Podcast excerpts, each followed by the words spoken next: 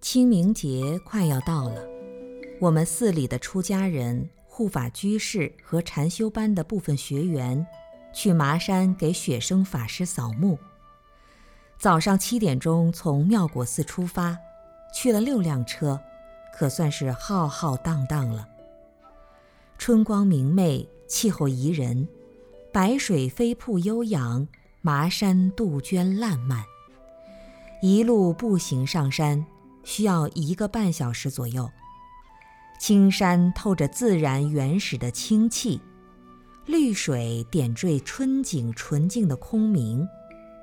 我们清楚着环境、身心、呼吸的状态，感受着脚板与地面相接触的觉受，轻盈自在。漫步在青山绿水之间，享受着身心本能的愉悦。谈论起雪生法师死亡的故事，让我们顿生无限敬仰之情。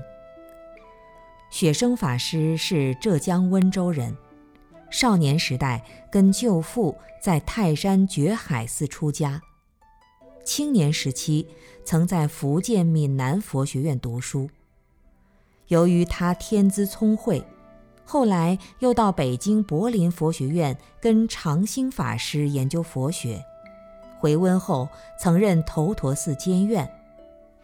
由于他德高望重，从1980年起开始主持温州妙果寺，并当选为温州市佛教协会会长和全国佛代会代表。他说：“有些出家人贪吃懒做，不守戒律。”见高明者妒忌百端，遇老幼者欺狂百状，来世不知会变个什么东西。出家人自力更生，不要依赖化缘过日子，要以身作则，弘扬佛法，普度众生。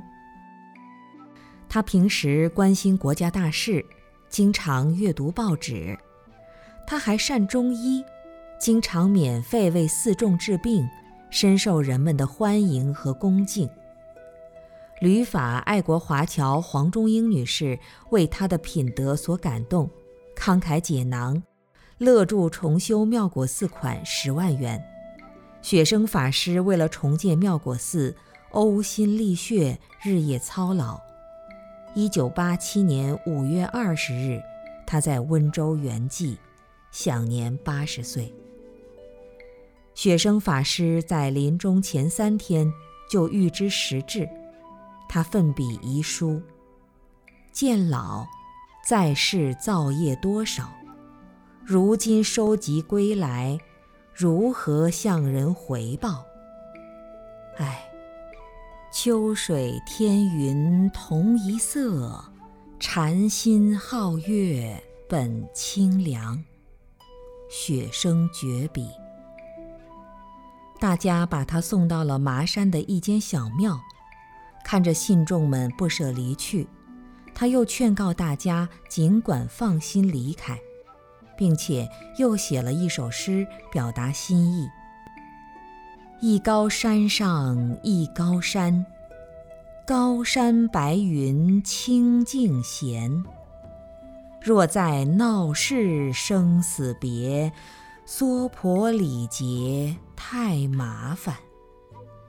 写完之后，请人抬着在店里绕佛七匝，三天后安详入灭。可想而知，如果他是在市区圆寂，以他的佛协会长的身份，定会被安排一个相当隆重的丧礼。这种洒脱自在的情怀，不亚于古人得道者的风度，也是我们后学的好榜样。